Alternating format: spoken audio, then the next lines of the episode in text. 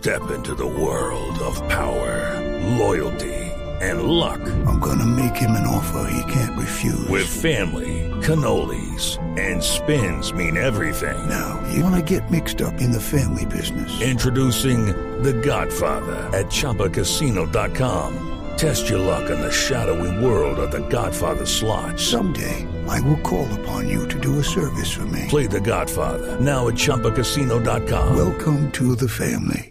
No purchase necessary. VGW Group. Void where prohibited by law. 18 plus. Terms and conditions apply. Ángela, buenos días. Buenos días, Néstor, ¿cómo está?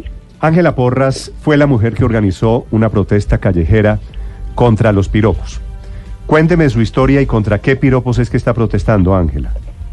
Pues, eh, Néstor, eh, mi historia ocurrió el pasado domingo. Yo me desplazaba hacia mi gimnasio.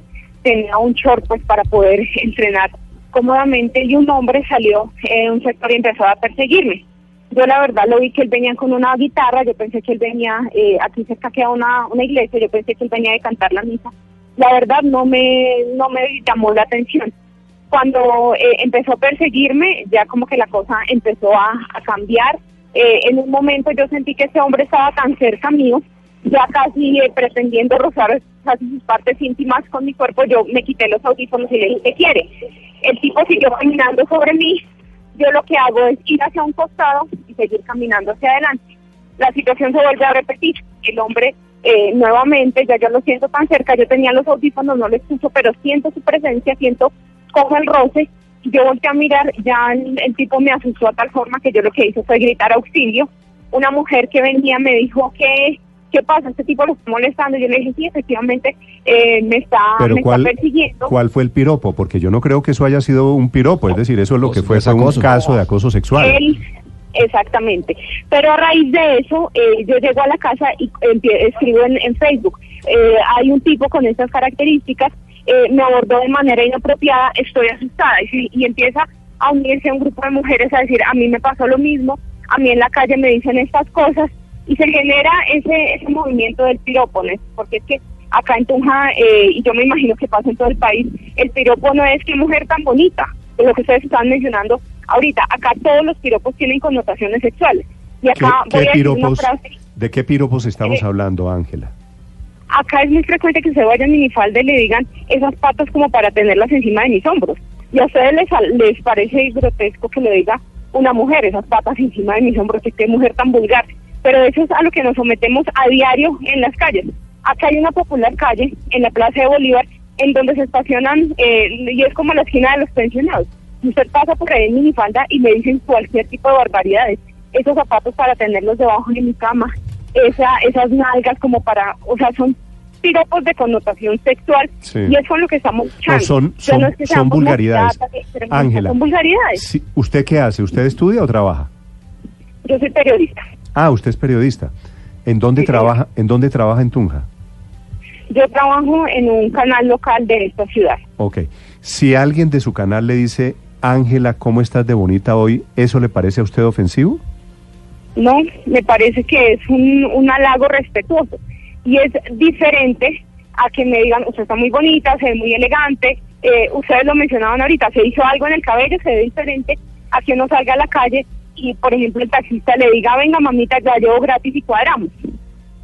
Sí, sí, bueno, es que... el- es a lo que nos sometemos a diario. Bueno, pero estamos, estamos hablando de dos cosas diferentes. Una cosa es el, si le entiendo bien, la ofensa a través de un piropo, la sugerencia morbosa a través de un piropo, y otra vez es un, un halago... eh, eh, halago. Un halago respetuoso, Néstor. Es que Respetuoso. finalmente, el piropo contra el que nosotros estamos peleando y manifestando es ese que tiene una connotación sexual. ¿Por qué? eh, y, y nos decíamos nosotros, tu piropo me incomoda. O sea, ¿por qué tienen que eh, hablar de las partes de nuestro cuerpo de una manera tan explícita, tan grosera? ¿Y por qué se lo hacen a nuestras niñas, Néstor? Yo estoy seguro que ningún padre de familia quisiera que su niña saliera en jardinera y le dijeran que, eh, que, que hay debajo de esa falda, mamita, por ejemplo, porque estamos hablando de una niña. Pero eso ya no es piropo, sino acoso, definitivamente. Sin duda alguna, eso es un tipo de acoso callejero, es, eh, es una barbaridad que le digan a uno cosas por la calle de connotación sex- sexual y que la gente no diga nada, que digan, "Ay, pero es que son mojigatas.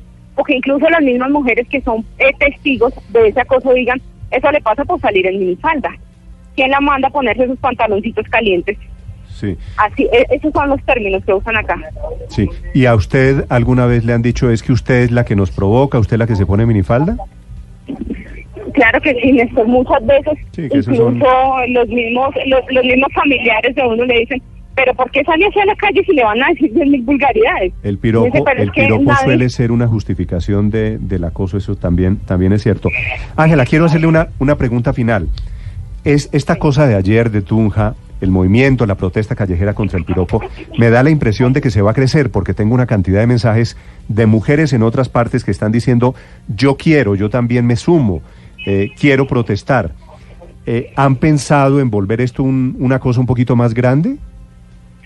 Pues Néstor, la verdad, ojalá que se creciera a ese nivel. A mí me han escrito también de otras ciudades en donde me dicen, acá nos hacen de todo, incluso nos han tocado las piernas, nos dicen groserías y nos aguantamos. Ojalá se creciera a ese nivel de que se generara un movimiento nacional eh, en donde hubiera conciencia y educación para los hombres sobre las cosas que nos incomodan y que no deben hacer y sobre todo el que piensen puede ser su hija la que usted está acosando, puede ser su hermana, puede ser su mamá. Entonces para evitar delitos sexuales aún más graves, ojalá que se eh, genere un movimiento de pedagogía especialmente.